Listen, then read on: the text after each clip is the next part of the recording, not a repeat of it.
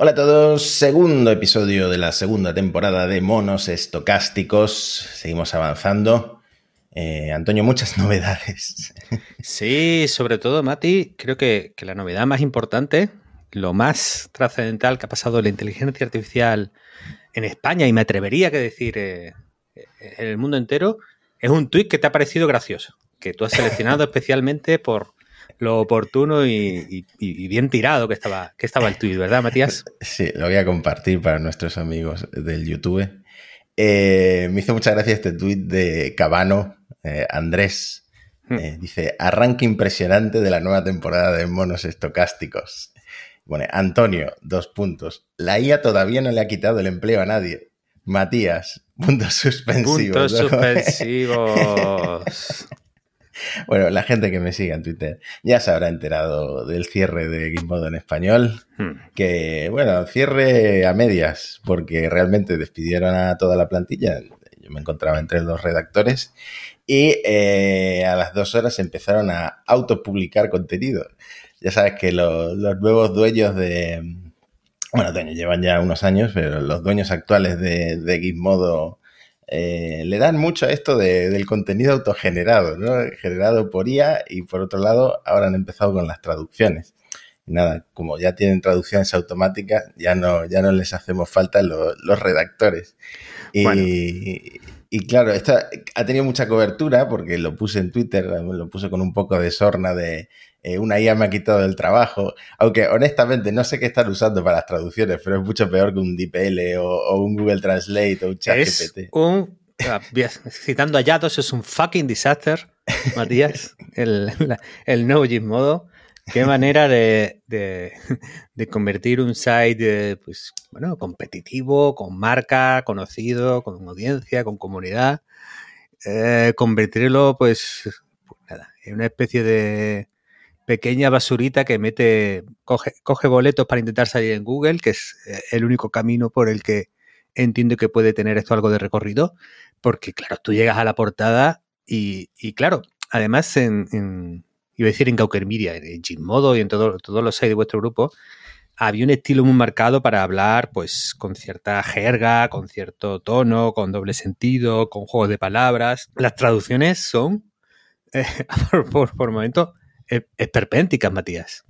Sí, se ha perdido un poco esa, ese estilo sarcástico que teníamos también todos los redactores de Gizmodo en español.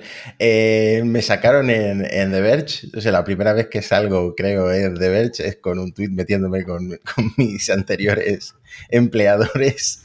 Y no sé si esto me facilita las cosas o las empeora a la hora de encontrar trabajo, pero te quería enseñar, Antonio, lo que más mm. gracia me ha hecho.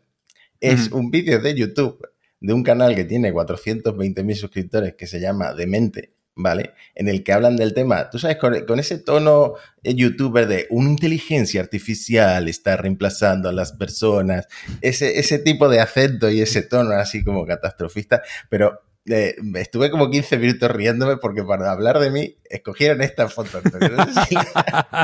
No sé si la, estás viendo, pero claro, para, para, nuestros oyentes, oyentes, aparece un contrapicado de Matías. Matías muestra un, rostro serio, yo diría que incluso desafiante, mientras se ajusta un sombrero de paja de la marca, bueno, con, la marca Cruzcampo en, en, él. Y así es como se pasa a la posteridad, amigos y amigas. Efectivamente. La verdad es que no podría yo haber pasado al, al paro de una forma eh, más dramática que con esta foto en un canal de YouTube, que por cierto tienen decenas y decenas de comentarios. Voy a ver luego si alguien habla de mi sombrero. Pero vamos a lo que nos atañe. un, último, un último apunte de Gmodo Gate.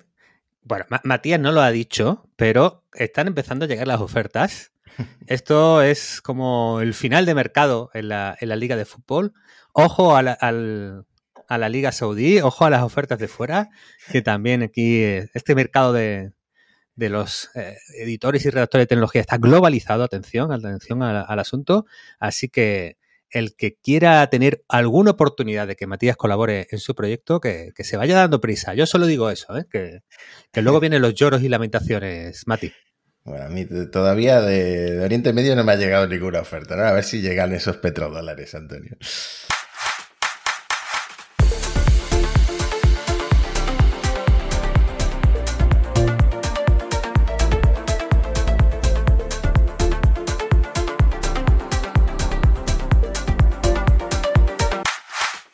Bueno, se viene, atención, yo creo que uno de los eh, episodios o de las disputas más intensas de este curso, sin duda va a versar sobre la economía de la inteligencia artificial. ¿Quién gana pasta con esto? Ahora mismo, eh, digamos, tal como está planteado, pues los OpenAI, Google, Meta, Facebook, pues o, o Anthropic, cualquiera, crea un modelo y en esa creación de un modelo hay un dataset siempre, hay unos datos con los que eh, el modelo es entrenado. Eh, digamos, en la época pre-ChatGPT, en la que esto iba un poco más fuera del radar, en la que había una mezcla de aproximación entre, sí, eh, lo empresarial, pero también la investigación, pues se arrastraba una cultura de entreno el modelo con cualquier cosa que me encuentre por ahí. Bueno, cualquier cosa, se intentaba seleccionar siempre con la máxima calidad, pero sin, digamos, eh, pedir permiso o sin plantearte posibles problemas con, eh, con el copyright y los derechos de estos creadores de los contenidos. Ahora que eh, está sonando la, campanita de, que aquí hay pasta y de que estas empresas pues, reciben inversiones millonarias, tienen modelos comerciales, empiezan a facturar a lo grande, como vimos en el episodio anterior, los que han puesto el contenido para ese entrenamiento están empezando a decir, oye, eh, tenemos que hablar, tenemos que hablar. Y bueno, digamos que tenemos como dos vías ahora mismo alrededor de esto. Una en la que se judicializa, es decir, estos creadores empiezan a interponer demandas, imponer reclamaciones a los que han hecho los modelos, los creadores del contenido, que del dataset, a los que desarrollan el modelo de inteligencia artificial. Y también estamos empezando a ver otras vías que son más eh, conciliadoras o de acuerdos comerciales entre los que hacen los desarrolladores del modelo y los propietarios de los derechos de propiedad intelectual, de copyright de los contenidos. Un ejemplo de esto, Mati, lo, tienes por ahí anotado, es el de el, acuerdo entre Google Universal, la discográfica. Hmm. De hecho, eh, tú estuviste hablando este verano, que te vi hablando mucho por el LinkedIn y por el Twitter, eh, del tema copyright y, canciones, ¿no? Porque YouTube es, un, uno de los actores más importantes en la industria musical, ¿no? Mucha gente escucha música en YouTube o ve los videoclips eh, y como dices, tienen esa postura conciliadora con, las discográficas, ¿no? Que son, pues, son un poco los villanos, porque cuando nosotros hablábamos de canciones generadas con inteligencia artificial, estos memes que surgieron de Quevedo cantando de todo, Daitana eh, cantando otras cosas, eh, pues siempre lo veíamos desde el punto de vista de, oh, qué divertido, un meme aprovechando estos nuevos deepfakes. Pero ¿Qué pasa si una canción acaba petándolo, como pasó con la de Drake, con la de The Weeknd, ¿no? Que la gente de repente empieza a escuchar canciones autogeneradas o, generadas con estos, con estos modelos de inteligencia artificial, con estos tipos de deepfakes, y, mm, y empieza a quedar atrás, pues, eh, otro tipo de, música eh, que, de hecha de la forma artesanal. Pues aquí es donde Google se está acercando a Universal, ¿no? Sí, ellos eh, pues han publicado como tres principios bueno, con sobre los que van a articular su propuesta, ese acuerdo Google, YouTube con, Universal, con las discográficas que quieren, que quieren abrirlo.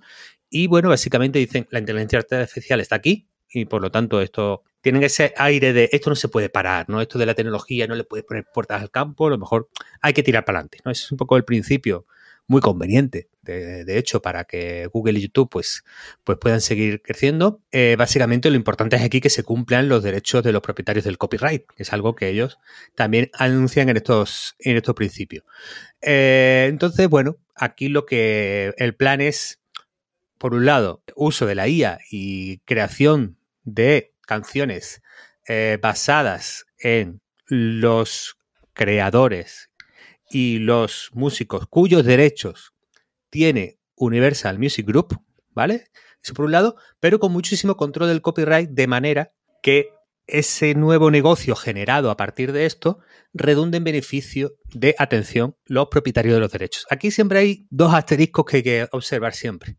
Uno parte es el creador y otro es el propietario de los derechos de explotación de esa canción que no tiene por qué ser los mismos. De todas maneras, han insistido mucho en que esto beneficiará también a los cantantes y creadores de estas canciones, de alguna manera, que aunque los derechos de explotación pertenezcan a, la, discográfica, ¿no? Eso por un lado.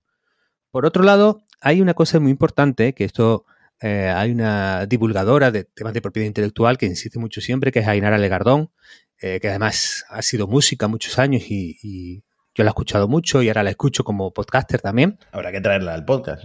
Hay que traérsela al podcast, es, un, es una maravilla.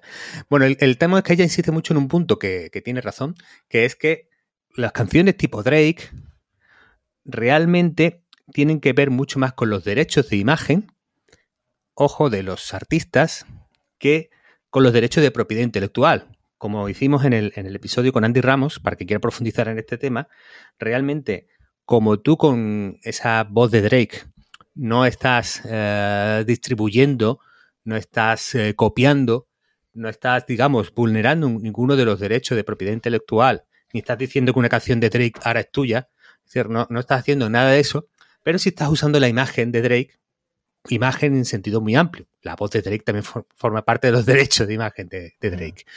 Entonces, claro, las discográficas van a tener una necesidad fuerte de capturar no solo los derechos de propiedad intelectual de los artistas, sino también sus derechos de imagen para este tipo de explotaciones. Entonces, hay una ventaja que siempre tiene la discográfica eh, a la hora de hacer sus acuerdos con YouTube o con Spotify o con cualquiera de estos, que es que eh, YouTube y Spotify o Apple Music o cualquiera no puede renunciar al catálogo antiguo de la discográfica. Tú no puedes lanzar un Spotify o no puedes triunfar en YouTube renunciando a Madonna, U2, eh, Mecano, eh, etcétera, etcétera. Es decir, la posición fuerte de la negociación de la discográfica siempre está en que, oye, si quieres tener el catálogo antiguo, tienes que darme ventajas a la hora de negociar para con lo nuevo. Por eso, Así, de esta manera, se protegen contra la disrupción de nuevos modelos. Es que con la IA se podría hacer una disrupción o con Spotify, con YouTube, te podrías autopublicar, etcétera, etcétera. Bueno, siempre la discográfica tiene mejores acuerdos y tiene una posición de ventaja negociadora porque todas estas plataformas necesitan el histórico cuyo poder y cuya representación cae en manos de la, de la Universal o de la Warner o de la cualquiera, Sony o, quien sea, ¿no? Entonces, claro, e-, ese tema en concreto tiene unos pipes, tiene unas, eh, digamos, vibraciones de dos de los grandes incumbentes de la música. Vamos a intentar que la inteligencia artificial provoque cambios, pero unos cambios que no nos impacte en nuestros negocios. Bueno, lo que está claro es que las grandes empresas como Google están tendiendo a proteger eh, a los contenidos originales, como ya comentábamos de Firefly y de Adobe, y también de Meta con Audiocraft, que es este modelo que creo que lo llegamos a comentar, ¿no? Que es, uno de los modelos de audio más completos que existen y que ahora es de código abierto y está disponible para, todo el mundo. Puedes crear cualquier tipo de melodía o de música o de efecto de sonido. Y bueno, se, también entra dentro de ese esfuerzo de, Meta por hacer sus modelos un poco más abiertos, aunque ahora también comentaremos algo sobre la apertura de, de Meta. ¿no? Sí, eh, donde también hay movidas en este tema de eh, quiénes tienen los datos de entrenamiento y quién los explota y la propiedad intelectual es con, las, con los textos, los medios de comunicación y los webs y los creadores de contenido. OpenAI eh, anunció un, bueno, un GPT bot. GPT bot es como el, bot de Google, va pues rastreando y, leyendo páginas web con el objetivo de que, de que bueno, esos datos que, rastrea puedan servir eh, para entrenar eh, inteligencia artificial. ¿vale? El caso es que, al igual que el bot de Google, los administradores de páginas web pueden impedirle el acceso. siempre tienes tu ficherito, digamos, tu robots TXT, que le dice a estos bots a qué tienen permiso acceder y a qué no. Entonces, el, GPT-bot está planteado de manera de que si tú tienes una web, le puedes decir a, OpenAI si puede leer tu web o si eh, al contrario tú deseas que no. Es, es un mecanismo que se llama de opt-out, es decir, de que te puedes salir. Eh, nadie te pregunta si quieres entrar, eso sí, pero tú te puedes salir de, este tipo de indexaciones. Bueno, y también está pensado un poco para filtrar eh, contenido de buros de pago, que ya OpenAI tuvo problemas con esto, que tuvo que desactivarnos a, los usuarios de ChatGPT Plus el, bueno, la versión de GPT-4 con acceso a Internet y ahora tenemos que conformarnos con plugins de terceros, ¿no? Como el Web Pilot que comentabas en, el episodio anterior. Sí, por, cierto, el Web Pilot se ha vuelto tonto. Porque ahora, eh, tú, cuando, por ejemplo, usas un plugin, puedes ver qué prompt le mandan al plugin. Y le ponen algo así. Si el usuario no ha hecho ninguna pregunta concreta, plantea tú tres preguntas. Es como, resúmeme esta web. Y al final se hace tres preguntas sobre el contenido de la web, sin, venir a cuento, ¿no? Y me da coraje, me da coraje. Yo no quiero que se haga preguntas. Soy un poco. Las preguntas las hago yo. Vamos a ver qué es esto. No, ahora, en serio, eh, yo lo, veo un poquito más, más, flojo. Ahora estoy probando otro que se llama Scrapper.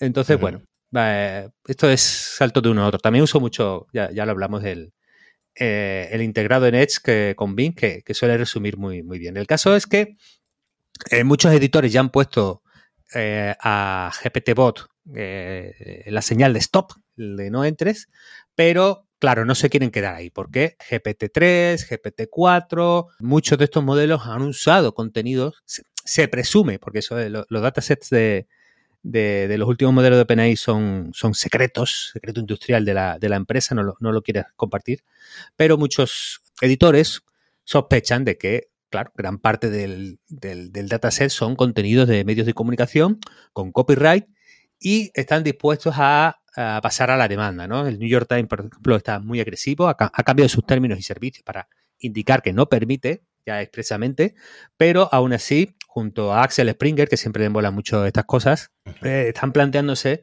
eh, demandar porque, claro, los acuerdos que ahora mismo OpenAI está negociando con, los editores de medios es, eh, bueno, pues de compartir algunos milloncillos de euros o de dólares, en su caso, con, los grupos de medios, pero parece que los medios tienen una ambición bastante más grande a la hora de, cuánto pueden facturar por, por, este, por este hecho.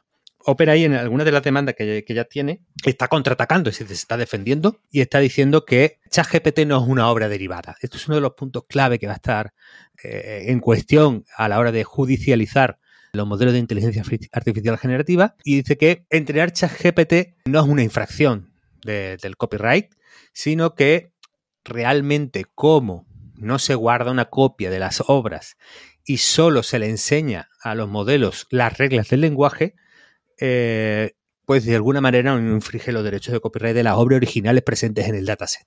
Esto va a ser uno de los, eh, digamos, eh, puntos nucleares de la discusión de la propiedad intelectual y la inteligencia artificial.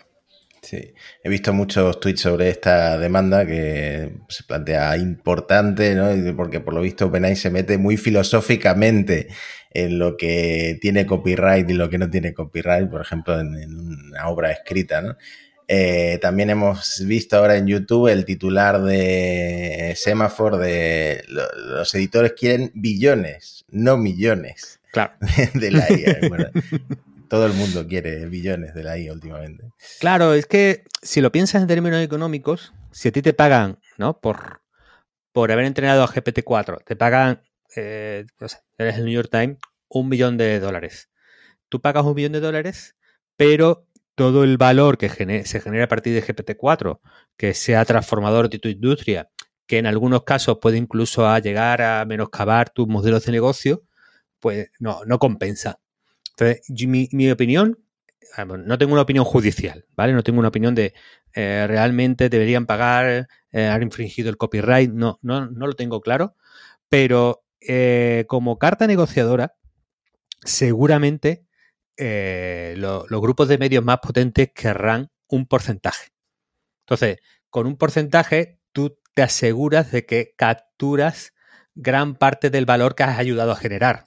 Es decir, si al final GPT-4 es el negocio del siglo en la nueva electricidad y transforma las industrias, pues esto es un negocio de, como dicen, pone ahí en semáforo, billones, de miles de millones. Por lo tanto, aquí van a ir muy fuerte los, grupos de medios. Bueno, ya hemos visto antes que hay que actualizar el robots TXT con un disallow para el GPT bot, pero de lo que no os vais a librar si sois usuarios de Twitter es eh, de que Twitter use vuestros tweets para entrenar los modelos de inteligencia artificial de la empresa del señor Elon Musk XI, porque eh, efectivamente, como ya sospechábamos que pasaría, han actualizado los términos de privacidad de Twitter para permitir esto, ¿no? Para permitir que se puedan entrenar modelos de IA con, eh, con los tweets. Sí, lo comentamos en algunos de los capítulos de Monos. El que tiene una plataforma para entrenar una inteligencia artificial con los datos de usuario, tiene ahora una base económica importante. Si tú no tienes plataforma, eh, como puede ser OpenAI, tienes que ir rascando de webs de otros sí o sí, o de libros o de cualquier otro contenido. Twitter y la, vocación de, Elon de tener esta empresa de inteligencia artificial, pues son un buen eh, punto de partida como dataset para, para, enseñar el lenguaje a la CIA. Eh, Google tiene a YouTube, probablemente con Blogger también podrá tener ahí un buen campo de entrenamiento. Meta, eh, de hecho, ha sacado hace poco un formulario para hacer opt-out también de, del entrenamiento. Pues tiene Facebook, tiene Instagram. A lo mejor OpenAI, si se lleva bien con Microsoft, puede contar con LinkedIn, pero bueno, el caso es que las plataformas de contenido de usuario, ojo ahí, Forocoche, guiño, guiño, eh, pueden tener una, baza para, entrenar modelos de IA sin tener que pasar por este tema de llegar a un acuerdo con los medios, con las webs, arriesgándote a mm. demandas.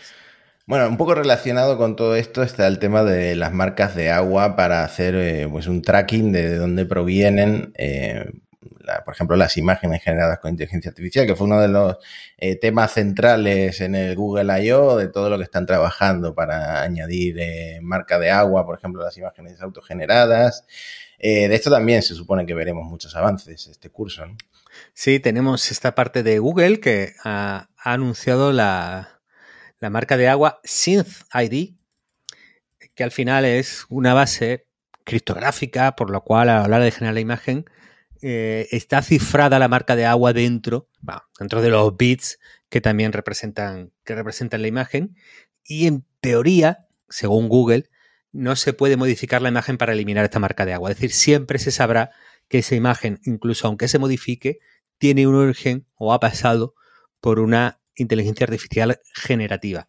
Esto, de alguna manera, puede dar un poco de tranquilidad a los que están muy preocupados por las eh, imágenes falsas y que estas imágenes falsas eh, y los vídeos que vendrán puedan servir para la desinformación, para mentir en Internet, etcétera, pero a la vez puede fastidiar un poco a esos creadores, por ejemplo, tú entrenas una inteligencia artificial con tu propio contenido y que te ayuden con tu propio estilo a plantear y a generar imágenes y que estén en tu workflow de creador.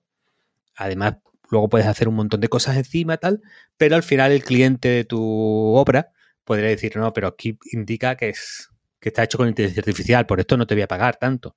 Bueno, para, para ese caso de uso probablemente sea eh, bastante fastidioso. En todo caso, de momento solo lo ha adoptado Google, que como además no nos deja de generar imágenes con sus modelos, pues tampoco da un poco igual ahora mismo, pero que puede haber un futuro en que por ley se imponga que los IA generativas todas añadan un sistema parecido y que las plataformas tipo Twitter, eh, Facebook, LinkedIn señalen cuando una imagen ha sido generada con IA eh, o no.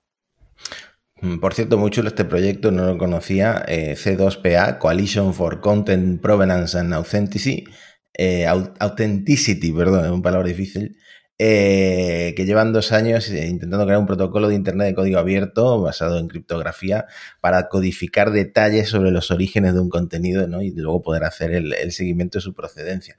Más de un meme me han robado a mí, Antonio, en Twitter. Atención, atención, denuncia aquí. a lo mejor, fíjate, se puede resolver uno de los grandes misterios de la cultura humana y de la, nuestra evolución cultural, que es quién inventa los chistes, Matías. Porque, claro, siempre es un misterio quién inventa un chiste, ¿no? Que luego se repite esos memes de éxito del mundo offline, claro, y que son, son capaces de ocupar nuestra cabeza y que nos incitan a ser reproducidos y a contagiar a otros con ese mismo meme. No, uno de los grandes problemas culturales es que no sabemos quién inventa los chistes. Pero con este protocolo es posible que, lleguemos a saber a lo inventor de, cada chiste y cada meme digital. Yo siempre me pregunto esto porque los refranes entre Argentina y España hay como ligeras diferencias en estos refranes antiguos.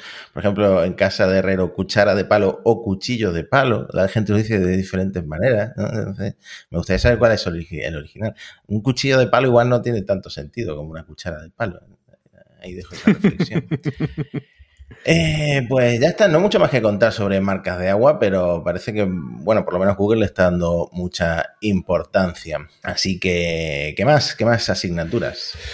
Pues tenemos que hablar de open source. Open source, bueno, hemos metido un poco la patita en open source antes para hablar de, de Meta, porque al final es Meta la que está haciendo el esfuerzo más grande o el impulso más grande en esto de eh, abrir el código de, sus modelos a medias, ¿no? Porque no son totalmente de código abierto, no son proyectos de free software. Bueno, Matías, con la gente del software libre hemos topado. Es decir, la gente del software libre son muy exigentes a la hora de poner su sello en un proyecto como eh, libre o no libre, abierto o no abierto. Al final, casi siempre es más práctico hablar de qué licencia tiene el código para, para más que ponerle ese marchamo de libre abierto que en ocasiones, a veces, se usa más como una estrategia marketingiana que, que otra cosa, ¿no? Entonces, bueno, hay un debate sobre si el modelo de Llama 2 Meta planteado como de código abierto es muy abierto o no es muy abierto. ¿no? Hay, un, hay un artículo en Business Insider, creo que se lo estás enseñando un poco a la, a la gente de, de, YouTube. Bueno, eh, el caso es que la Open Source Initiative no está tan convencida de que esta licencia a medida que se ha, que se ha inventado Meta para, para Llama 2 sea eh, abierta. Esto tiene que ver un poco con, las restricciones. Acuérdate que, por ejemplo, Llama 2 no lo podría usar alguien que tuviera más de 700 millones de usuarios mensuales. Eh, de hecho, no he mirado al detalle cómo hay que medir esto de los usuarios mensuales, porque eh, en, analítica tú cambias la herramienta y ya los números te cambian por completo porque hay muchas decisiones discrecionales a la hora de, ejecutarla, ¿no? Eh, claro, es un ejemplo de, oye, si esto es abierto de verdad, es abierto, pero no puedes imponer restricciones contractuales extras en el momento de la descarga del modelo para, pues eso, protegerte de que no la use un rival directo de Facebook.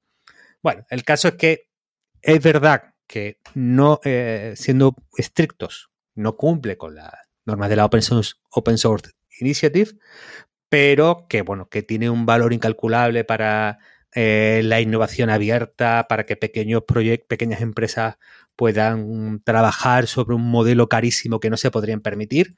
Eso creo que hay que defender que Meta sí lo está haciendo. Y como antes ha hablado, Matías, eh, están liberando otros, otros proyectos, no solo llamados, es la filosofía de la empresa.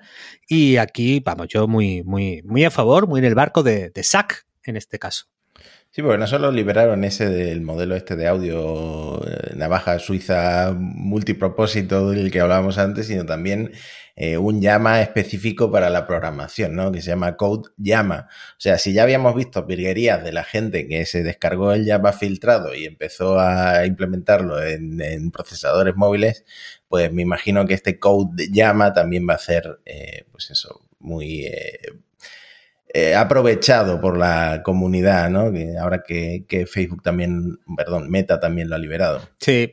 Eh, aquí el debate, aparte de que ya haga esto o no haga, es, eh, es doble con los modelos open source, con los modelos abiertos, y tiene que ver mucho con la regulación que va a traer la Unión Europea, que ya recordamos que todavía no está implantada y que probablemente hasta final 2024 o 2025 no la vamos a ver en, vigor, pero en el que ya hay una, propuesta firme, esta, esta ley de la inteligencia artificial europea, porque, digamos, al considerar los modelos grandes de lenguaje como eh, de alto riesgo, eh, digamos que añadían bastantes costes a la hora de poder ponerlos en producción y poder trabajar con ellos a todas las eh, pequeñas presas, mucho riesgo de sanciones eh, millonarias, la prohibición de testarlos en, en el mundo real, digamos, en, abierto.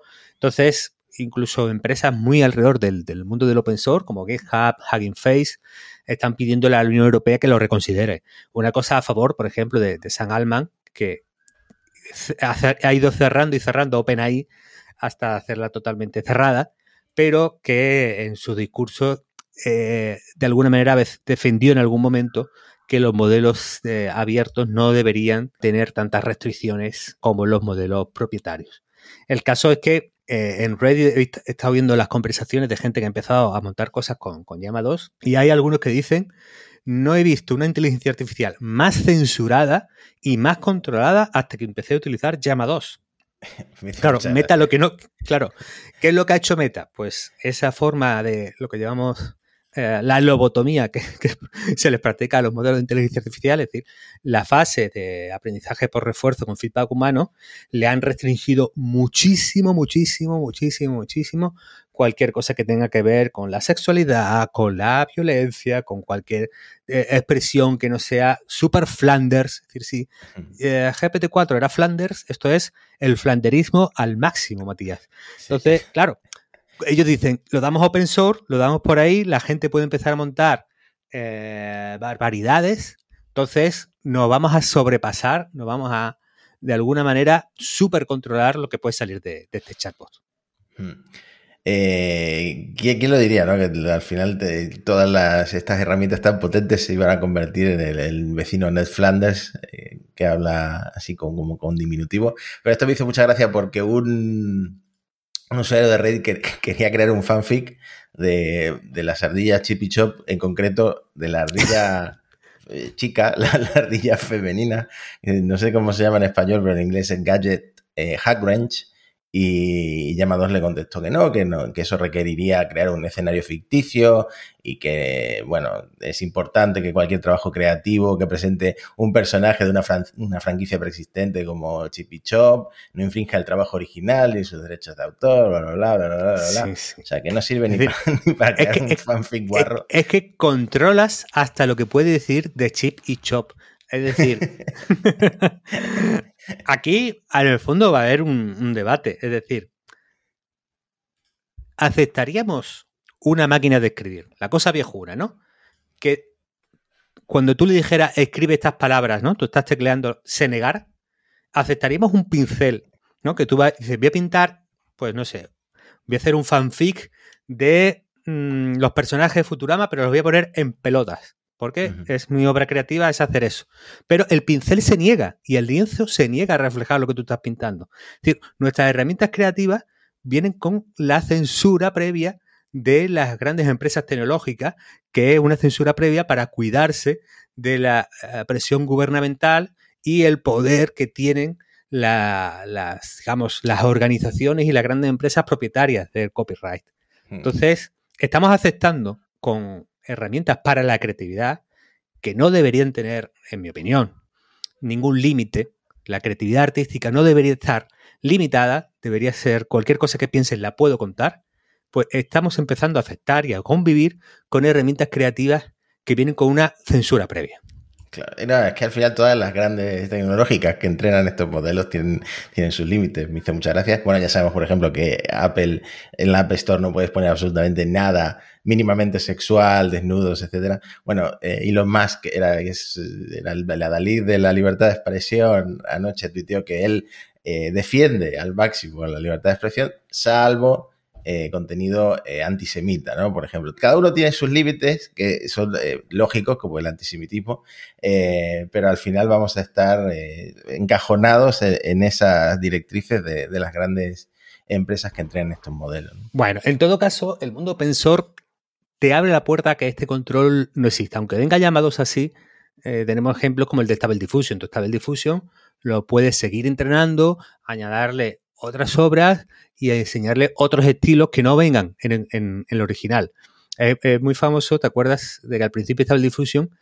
Eh, muchos de los eh, creadores que utilizaban la herramienta ponían a Greg Rutkowski como tú ponlo en el PROM que te salen imágenes guapísimas, ¿no? Entonces, la gente usaba mucho Greg Rukowski. Greg Rukowski le tocó la moral que todo el mundo estuviera generando imágenes con su estilo y en las últimas versiones de Stable Diffusion ya no venían eh, trabajos de Greg Rukowski que no se habían utilizado para entrenar Stable Diffusion y por lo tanto poner Greg Rukowski no hacía que no pudiera generar imágenes eh, como con las versiones previas. El caso es que, como Stable Diffusion pues, te permite ampliar, usas LoRa, hay distintas técnicas para ampliarlo y enseñarle más cosas, pues puedes volver a, descargar de internet 100 imágenes de Greg Rukowski, se las metes y de nuevo lo vuelves a tener. Y además, no es que eso tenga que hacerlo cada usuario, es que tú puedes compartir ese modelo, te vas al Civitai de turno, lo subes y todos los usuarios de Stable Diffusion se pueden descargar ese modelo que es Stable Diffusion más Rukowski. Pues te lo vuelves a bajar y ya lo tienes. Por lo tanto, el mundo abierto sigue siendo un desafío al control de las empresas tecnológicas, el control de las empresas del copyright, etcétera. Es el mundo, pues, pues eso, que te da, que da al creador, no al creador original de Datasec, al que no le preguntan, pero sí al nuevo creador si le dan la libertad de poder elegir lo que él quiere crear realmente. ¿no? Entonces, bueno, este mundo del, del software libre va a estar metidísimo en el debate. está muy bien que hayan encontrado una solución, pero eh, mi pregunta es, estos artistas de IA que reclaman tanto su, su, propiedad intelectual, sus derechos de autor, etcétera, pueden ser menos originales, que se copian unos a otros sus prompts y sus ideas.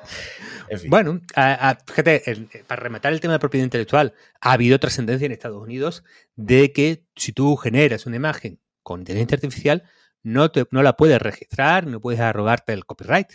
Ya lo hemos discutido mil veces, nos remitimos al episodio con Andy Ramos en que profundizamos y detallamos en qué casos sí, en qué casos no, cuál puede ser un poco el, eh, ese escenario futuro. De hecho, bueno, la, Oficina de Propiedad Intelectual de Estados Unidos ha abierto una consulta para ver cómo puede meter mano a todo esto. Va a estar eh, súper movido, pero bueno, que, que si tú creas con una IA, si tú tienes un prompt y lo pasas a Midjourney, Stable Diffusion o, o, cualquiera, que sepas que no tienes el copyright directamente por, por eso de lo que sale de esa, de esa herramienta.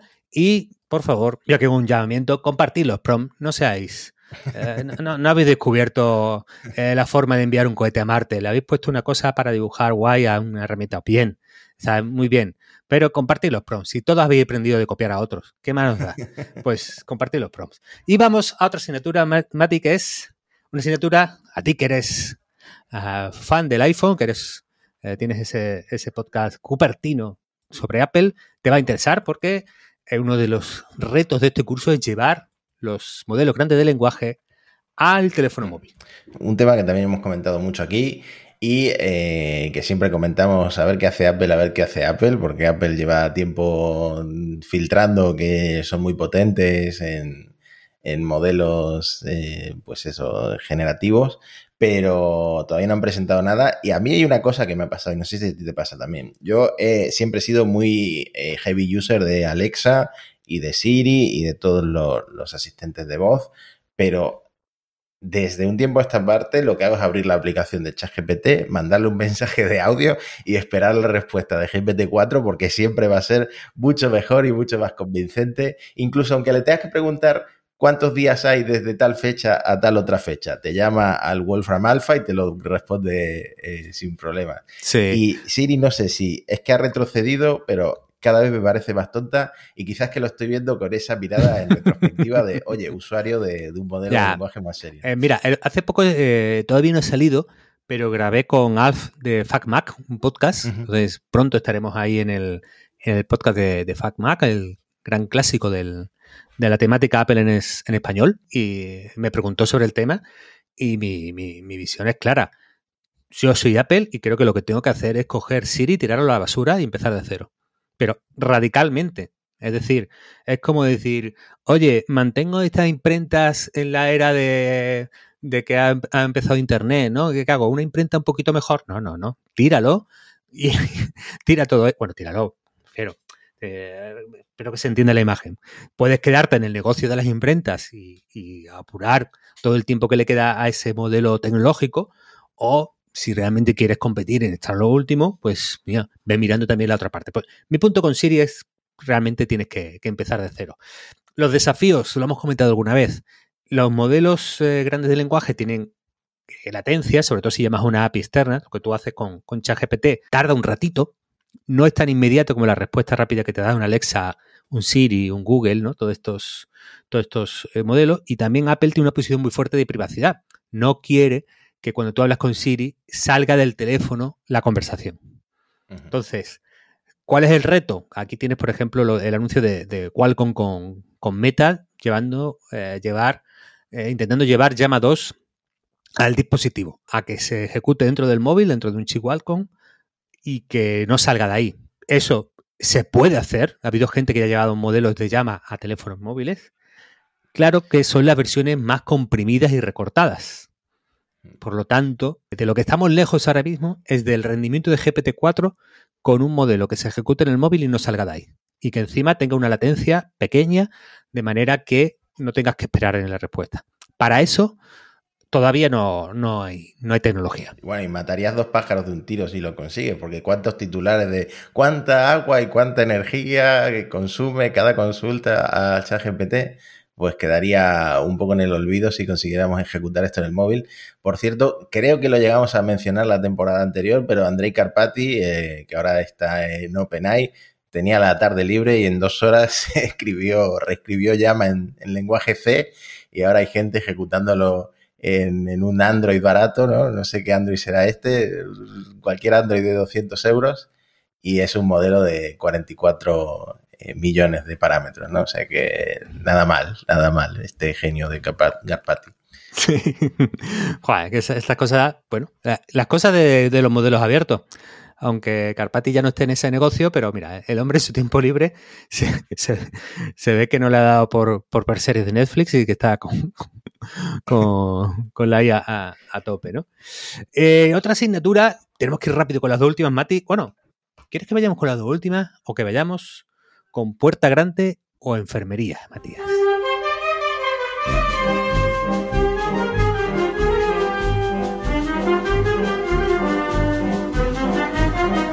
Has introducido así, Antonio, no podemos hacer otra cosa que ir a nuestra sección favorita y repasar las ideas locas de la semana. Pues déjame que seleccione muy bien esto porque atención al éxito que puede tener un país entero gracias a la inteligencia artificial. La fiebre de la IA convierte el dominio .ai de Anguila en una mina de oro digital. Atención porque este pequeño país insular podría, es una isla tropical, ingresar o aumentar el 10 años, el 10% de su PIB en venta de dominios el, gran negocio de, Anguila es que, claro, que, es, el Estado el que gestiona eh, los permisos de los dominios y, claro, como todo el mundo quiere un dominio punto ahí, eh, Anguila está haciendo el agosto. Podría ingresar hasta 30 millones de dólares este año. Claro, el 10% del PIB de Anguila tampoco es una, barbaridad ni una locura. Y Bloomberg dice que, bueno, claro, 30 millones de dólares al año más para este país es el gran negocio. Entonces, el gran negocio de los países puede ser tener el nombre adecuado para que te toque el dominio adecuado, Matías. Esto no le pasó a Tuvalu, creo que se llamaba el país insular este del dominio.tv. Y ahora como nadie ve la tele, pues me imagino que se estará hundiendo con, el crecimiento de los océanos y todo el mundo se olvida de, Tuvalu. Es curioso esto de la, de la, mala suerte y la buena suerte de los países, porque tienes que aprovechar tus cinco años de, brillo, de tu, dominio, y, y, claro, el punto es, no le veo mucho futuro, no, Mati. No, es que ya debería haber alguna tecnología que su acrónimo fuera ES, pero seguro que luego para contratarlo hace falta autofirma o algo así y nadie lo puede contratar. O sea, quedaría igual en España. Tienes que acordar del pin de clave y así no, no podemos ir a ninguna parte. Claro, es que, eh, bueno, tampoco lo pone muy caro. El, el, dominio ahí vale 140 dólares los dos años, 70 al año. Bueno, sí, sí es caro más caro que los .com y que todo, que todo esto. Yo le veo una opción aquí a Cataluña. Es decir, que con la fiebre con los gatos, el .cat, yo creo que ahí puede tener algo de recorrido y que ahí puede estar en la negociación de Puigdemont. Yo lo dejo aquí, que la explotación del, dominio .cat puede ser un, gran éxito. Entonces, Matías, puerta grande enfermería a los países con nombre adecuado para, esta época viendo lo que le pasó a, Tuvalu, que está en el olvido, pues eh, enfermería, supongo. Me estoy dando cuenta que punto .ar de Argentina podría ser realidad aumentada, pero como Apple le ha cambiado el nombre a XR, pues ya no sirve. ¡Ah! ¡Qué mala suerte! ya no sirve tampoco. Eh, pues ahí dejamos esta, esta parte. Y bueno, ya, ya comentamos a nuestros lectores que vamos a tener dos secciones nuevas, Y una es Genios comprendidos de nuestro tiempo y viene nuestra musa, Matías, nuestra referencia, la gran artista que, de la que todavía no se habla lo suficiente, que es Grimes, que ha publicado una magna obra, su, single del que ya, anticipamos, eh, pero que realmente yo creo que ha superado al menos mis expectativas, Matías. I Wanna Be Software. Pues mira, dos cosas que no esperaba de esta temporada. Uno, que, me despidieran por una IA y dos, que te volviera fan de Grimes. Está eh, muy bien, está muy bien el tema. Eh, pues espero que, lo hayas escuchado varias veces, Matías, porque, porque, ella quiere ser software, upload my mind, toma todos mis datos que encontrarás, batería corazón, opciones infinitas, estado del arte, quiero ser software, quiero ser código, quiero ser software, quiero ser código. Es la canción que yo creo que, que tenía que llegar en, estos tiempos, ¿no? Esa, esa, ese liberarnos de lo natural para pasar completamente a una vida artificial, Matías.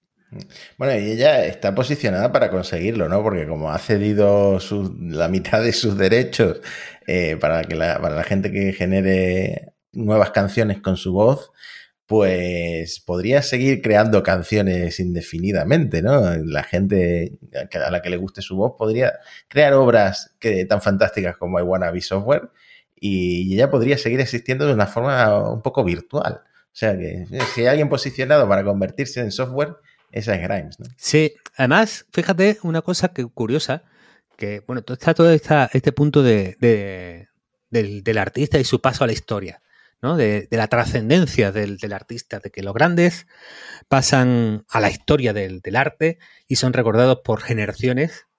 Eh, yo hace poco veía un, reportaje sobre Bolaño y Bolaño decía que esto era una chorrada, ¿no? Que esto eh, pasarán los años, pasarán las décadas, pasarán los siglos, te olvidarán. Entonces, no te obsesiones con eso porque es inútil. Pero fíjate que el camino de Grimes, que es todo el mundo puede crear cosas con mi voz y con mi imagen, puede ser un ticket a, pasar a la historia, a la trascendencia, y que la gente con el tiempo siga viéndote y siga, siga contigo, con tu voz y con tu nombre, porque se seguirán creando obras dentro de un siglo al estilo de dentro de un siglo con la voz de Grimes, tal vez. Es posible, porque ya lo, permite. Bueno, ahí yo, yo lo dejo porque en genios incomprendidos de nuestro tiempo, Grimes yo creo que eh, empieza a competir con Martín, nuestro primer referente de esta sección. Y bueno, ya, ya llevamos dos. Yo creo que, puede ser fecundo esta, esta línea del podcast. Y te traigo una consulta, Mati, porque creo que en tu caso eres una persona especialmente posicionada para responderla. A ver. La competencia injusta de la inteligencia artificial con respecto al ser humano. Atención. Un tema muy de actualidad en mi casa, sí. Sí. Las aplicaciones que prometen imágenes sexuales y compañía generadas por inteligencia artificial publican muchos anuncios en TikTok e Instagram. Sin embargo, las trabajadoras sexuales eh, humanas y los trabajadores sexuales humanos suelen estar prohibidos eh, a la hora de anunciarse en estas mismas plataformas. Entonces, claro, no hay una ventaja injusta para la IA en este caso, porque, hombre, si competimos de igual a igual, pues bueno, ya ahí ya pues hablamos, ¿no? Pero, oye, es que tú puedes poner eh, un millón de anuncios en Instagram y, en cambio, esta, este chico o esta chica que tiene su, bueno, tendrá su OnlyFans o sus cositas, pues, pues no puede anunciarse ahí, tiene que estar todo el día en Reddit, ahí o en Forocoches o donde sea que haga la promoción. Además, otro caso, un sistema de inteligencia artificial vence a los mejores pilotos humanos en carreras. De drones, de drones, vale, vale, vale, atención. Yo he visto alguna competición de drones con, la gente de, de JI, los, los, chinos que tienen estos drones tan, tan chulísimos, ¿no? Y hay un espectáculo curioso, A mí se me hizo un poco largo cuando vi a un, fui una competición de drones, pero es verdad que es una cosa tecnológicamente digna de ver, ¿vale? Bueno, el caso es que hasta hace poco los, humanos eran mejores que los robots pilotando drones, pero eh, un grupo de investigadores suizos venció a tres cargadores, a tres grandes campeones, en 15 de 25 carreras, lo cual es un hito de la robótica según este equipo de investigación. Según The Guardian, dicen que estaban en igualdad de condiciones. Pero he leído algunas críticas y me he ido al paper de Nature donde cuentan todo esto. Y claro, eh, los drones en competición usan dos tipos de información que los humanos no tienen. Los datos inerciales, ¿vale? De a bordo, que le permite eh, sentir, entre comillas, o tener en cuenta las aceleraciones sobre el dron. Y, claro, como los humanos no están montados en el dron, no tienen esta información. Y claro, también tiene una estimación de la posición y la orientación del dron a lo largo del circuito por la detección de las puertas de carrera en las imágenes de a bordo. Es decir, como tienes cámara de a bordo, pues puedes verlo mejor. En fin, que, atención, han ganado la carrera, pero que tienen ventaja, Mati. Por lo tanto, en esta consulta ética, ¿tú crees que debería igualarse en todos lados los derechos y la competición entre humanos e inteligencia artificial? Un, un, ministerio de igualdad frente a la IA sería, ¿no? Podría ser, podría ser. Eh, yo, a mí lo que me fascina de todo esto es lo impredecible de a quién le quitan el trabajo las IAS. Tú me hubieras dicho hace unos años que las trabajadoras sexuales, por ejemplo, iban a sentirse desprotegidas frente a la IA, pues me, habría llamado mucho la atención. Y a esto de las carreras de drones controladas por IA me parece un poco como los Scalextris, ¿no? Que eso es súper aburrido, ¿no? Porque al final están dando vueltas, pero no hay ningún tipo de emoción. Perdón para los fans del Scalextrix. Scalextrix, perdón. Es una palabra difícil, Scalextrix.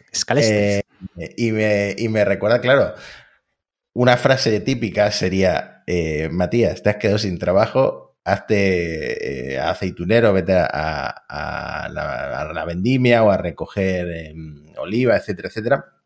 Pero tampoco, porque no sé si viste lo que pasó en Kenia, que se han rebelado contra las máquinas recolectoras de té y las han quemado. Y, yo ya estoy pensando que no hay trabajo que, que quede indemne ante esta revolución. ¿no? Sí, sí, sí. Bueno, pues si tenías consideración por tirar por OnlyFans, Mati, piénsalo dos veces, porque ya, una vez te ha jodido, pero si te pasa dos veces, te veo, eh, pues no sé, eh, quemando robots que reparten comidas y cosas así, Matías. Es que no sé qué es mejor inversión, teniendo en cuenta lo que dijo Martín Barsaski y lo que me estás diciendo tú del OnlyFans. Sí, eh, hacer un bootcamp de programación por la estabilidad de, ese mercado o centrarme en el CrossFit, ir, por ejemplo, cuatro mm. horas al día al CrossFit y, mm, y nada, esperar que en, el futuro el futuro sea más agradecido conmigo por, mi estado físico. Claro, es que a lo mejor alguien no ha escuchado el episodio anterior y se perdió los grandes consejos de Martín. Martín anticipó un mundo en el que los nerds y los freaks que hemos dominado las últimas décadas y hemos impuesto con nuestra inteligencia y hemos subido en la cúspide social del prestigio y el dinero, pues volveremos a hundirnos porque habrá tanta inteligencia artificial en el mundo que el futuro es de los fuertes, fuertecitos y los guapos. ¿Vale? Este era un poco el resumen de la posición de, de Mr. Barsaski. Y claro, yo he estado pensando en esto, Matías, y he dicho, claro, hay mucha gente que se mete a estudiar cosas de inteligencia artificial por curiosidad para mejorar su carrera. Es decir, estás ahí, te lees eh, los posts, sigues a gente en redes, escuchas este podcast, y claro, ah, ya eso no vale. ¿Por qué? Mm, saber, saber cosas no te va a ayudar según la vía Barsaski. Por lo tanto, tienes que escuchar el podcast, pero en el minuto 10, 10 flexiones. En el minuto 20, 20 abdominales. En el minuto 30, 30 sentadillas. Hay que hacer un entrenamiento para, por un lado, apuesto por formarme y saber más de la inteligencia artificial para, por si esto de los nerds y de saber cosas, pues sigue valiendo para algo, pero por otro lado me tengo que poner fuertecito y ya no puedo escucharlo ahí repanchingado en el sofá con, mm. con, con, con, la, con el bote de helado hacendado. No, no puede seguir así. Claro, ¿tú crees que lo que nos pasa a nosotros de, por ejemplo, estamos tan acostumbrados al teclado que no tenemos que mirar el teclado, no, esto es típico. Hmm. Eh, ¿Eso puede llegar a pasarme a mí con los barpees? ¿Tú crees que yo puedo hacer un barpee sin pensarlo con la práctica? Claro, yo creo que si mezclas los barpees con, con, un, con un momento de exaltación mística que te evada de tu propio yo, puede ser, puede ser que en algún momento no te estés cagando en la familia del entrenador o diciendo, ¿qué hago pagando por, hacer esto? ¿no? Claro. Que son los pensamientos habituales que se pueden tener cuando eh, tienes que entrenar y hacer, y hacer barping, ¿no? Pero bueno, dicho esto, nos queda de las asignaturas, yo me voy a quedar solo con una, porque hay una de avances tecnológicos que, que, bueno, eh, lo discutiremos en otro capítulo aparte, pero están que Google y Microsoft han avanzado en sus propuestas, Mati, de añadir inteligencia artificial. Eh, hace tiempo comentamos que Microsoft a su suite ofimática para empresas lo incorporaba ofimática de trabajo, productividad, etcétera, por 30 dólares usuario al mes. Y curiosamente, fíjate qué coincidencia más rara y extraña, Matías, es cosas que uno no esperaría nunca que sucedieran. Google lo acaba de añadir, se llama Duet, el de Microsoft era Copilot. Pues este Duet AI de Google está disponible para Gmail, Google Docs, etcétera, todos, todas las aplicaciones, por justo 30 dólares al mes. Rarísimo. Esto, pues bueno, ya pues eh, presentar diapositivas, crear hojas de cálculo, resumir documentos, etcétera.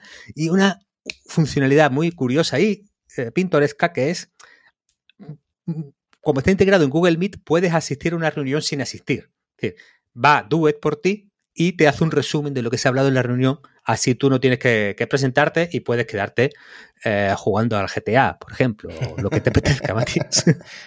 Bueno, espero que esto lo, acaben pagando las empresas, porque como lo tenga que pagar cada trabajador, se te suba una IA con la otra, y esto me, va a pasar como con las nubes, ¿no? Que yo tengo toda mi información repartida entre la nube de Apple y la nube de Google, y al final estoy pagando 10 euros al mes en las dos, y no sé ni por qué. encima lo comparto con mi familia, que no sé por qué. El WhatsApp de mi padre son como 80 gigas, que, que guarda mi padre en WhatsApp.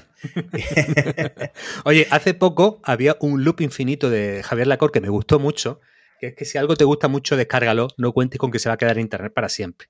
Entonces yo creo que lo que le pasa a tu padre es que le envían memes tan guapos y tan buenos por WhatsApp que hay que guardarlos todos como una especie de archivero digital de los memes familiares, lo cual es una labor y una función que yo creo que, que hay que valorar, Matías. El caso es que hay un punto de debate, y con esto yo ya termino, con los movimientos de Google y Microsoft. Aquí, eh, como con cada cambio tecnológico, hay dos caminos. Es decir, ¿qué es lo que va a pasar con la inteligencia artificial? ¿Va a ser algo que mejore las herramientas de productividad y de trabajo que ya tenemos? Esa es la posición de Google y Microsoft. Metemos IA, las mejoramos y nos hacemos todavía más valiosos y más necesarios. O la vía de la IA realmente está transformadora que habría que repensar la hoja de cálculo, habría que representar, eh, repensar por completo la herramienta de presentación. Incluso puede ser que esos conceptos ligados a otra era tecnológica dejen de tener sentido y tengan que surgir nuevos conceptos de herramientas de creación, productividad, trabajo, y ese es el campo para las startups y los disruptores. Entonces, Google y Microsoft están siendo muy rápidos y, son muy potentes a la hora de integrar IA en sus servicios. ¿Los protegerá de esos disruptores y nuevas generaciones? Estamos entre una tecnología que mm, no va a hacer cambios tan transformativos, sino que van a ser añadidos a las herramientas que ya existen, o estamos en una tecnología que obligue a repensar todo aquello el donde la queramos poner. Y por lo tanto, esto de, oye, es que eh, seguiremos teniendo editor de textos en las que con un teclado le escribimos o con voz le escribimos a una hoja en blanco con la inteligencia artificial eso es lo que tiene realmente sentido o si la pensamos desde cero sabiendo que tenemos una IA será una cosa completamente diferente. Bueno, pues eso yo creo que es parte del debate. Eh, un, punto a favor de Google y Microsoft es que estos modelos son muy caros de entrenar y es muy difícil tener la mejor tecnología. Por lo tanto, eso es un punto a favor de Google y Microsoft para mantener el status quo. Y un punto a favor de las startups es que pueden tomar más riesgos y en las que pueden eh, ser mucho más agresivos en precio, condiciones, etcétera. Y por lo tanto, ahí puede haber un campo de pequeños proyectos que emerjan y triunfan. Lo veremos. Pues interesante y prometedor. Aunque luego todas estas startups las acabéis comprando las, mismas tres empresas, pues, pues siempre, siempre prometedor que pueda haber un cambio disruptor, como tú dices. ¿no? Espero que las reuniones empresariales no se conviertan también en, en vídeos de 30 segundos, porque ya estamos hartos de ese formato. Así que, que, nada, a ver qué llega en el futuro en este nuevo curso en la industria de la inteligencia artificial, porque vaya repaso de dos episodios le hemos dado. Y seguramente se nos hayan escapado cosas que van a ser determinantes del curso que entran. Así que, Antonio, si te parece, lo dejamos aquí porque hemos llegado a la hora reglamentaria y volvemos con mucho más la semana que viene en el tercer episodio de la segunda temporada de Monos Estocásticos. Chao, chao, chao, chao.